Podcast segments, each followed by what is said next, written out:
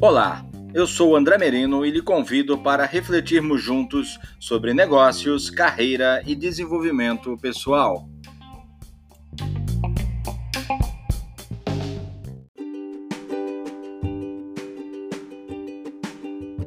Sigam meus bons. Durante muitos anos, por diversas vezes, ouvimos essa frase ao assistirmos ao seriado mexicano Chapolin Colorado da turma do Chaves eu sempre me perguntava: quem são os bons?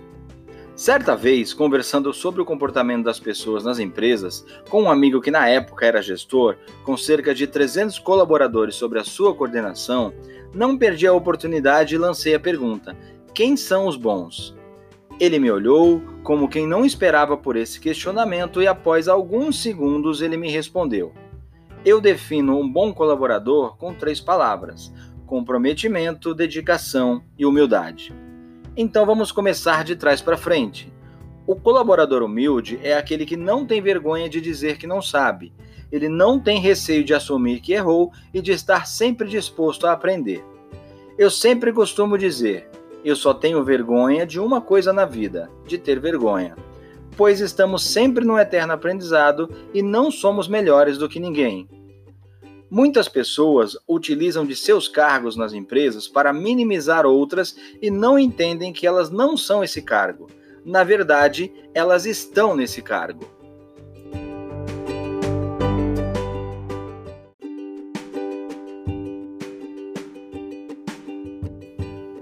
Cargo é tão somente o nome de um grupo de atribuições e não um título de nobreza. Esses tipos de profissionais não percebem que nomes de cargos se mudam da noite para o dia. Eu já vi muitas empresas que, em fase de reestruturação organizacional, alteram totalmente a nobreza dos nomes dos cargos. Um colaborador dedicado é aquele que se entrega a um objetivo de forma intensa e completa. Quando você se dedica, está valorizando o seu trabalho. Vale ressaltar que dedicar-se não deve ser confundido com ser melhor do que os outros, e sim dar o melhor de si. Quanto ao comprometimento dos colaboradores, esse é um dos maiores desafios dos gestores. Fala-se muito atualmente em engajamento. Eu classifico o envolvimento das pessoas em três formas: compromisso, comprometimento e engajamento. Na minha opinião, compromisso é uma responsabilidade assumida em um acordo entre duas partes que deve ser cumprido. Comprometimento é fazer o inesperado enquanto os demais fazem o esperado, é ter um grau maior de envolvimento. Engajamento é se doar pela causa, é agir e se envolver por um propósito. Eu uso sempre um exemplo simples para diferenciar os três conceitos. Numa relação, compromisso é ficar noivo, comprometimento é casar e engajamento é formar uma família.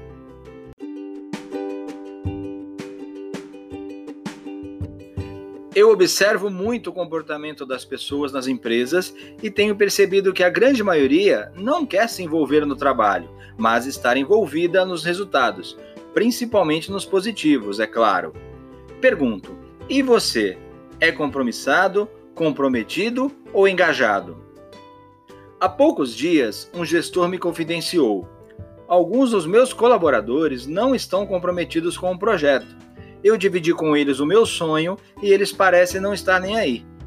Só que quando as coisas começam a dar certo, eles aparecem. Aí sim estamos juntos.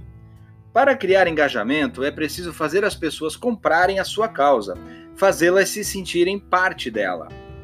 O nosso sonho nem sempre é o sonho dos outros. Nem todos vivem, veem ou sentem da mesma forma o nosso sonho. Quando acreditamos em algo, só nós sabemos o grau de importância que isso tem para nós.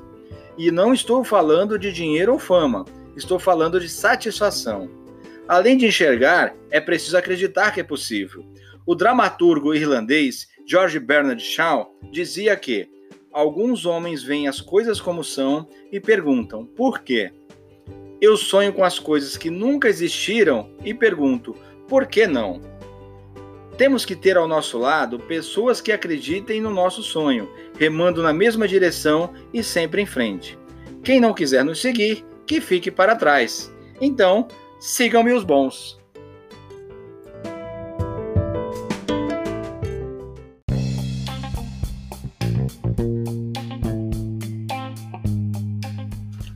Obrigado por ouvir este podcast até o final. Eu sou o André Merino, palestrante e treinador comportamental, e convido você a conhecer o meu trabalho no site andremerino.com.br, além das redes sociais LinkedIn, Facebook, Instagram. Espero por você e até a próxima.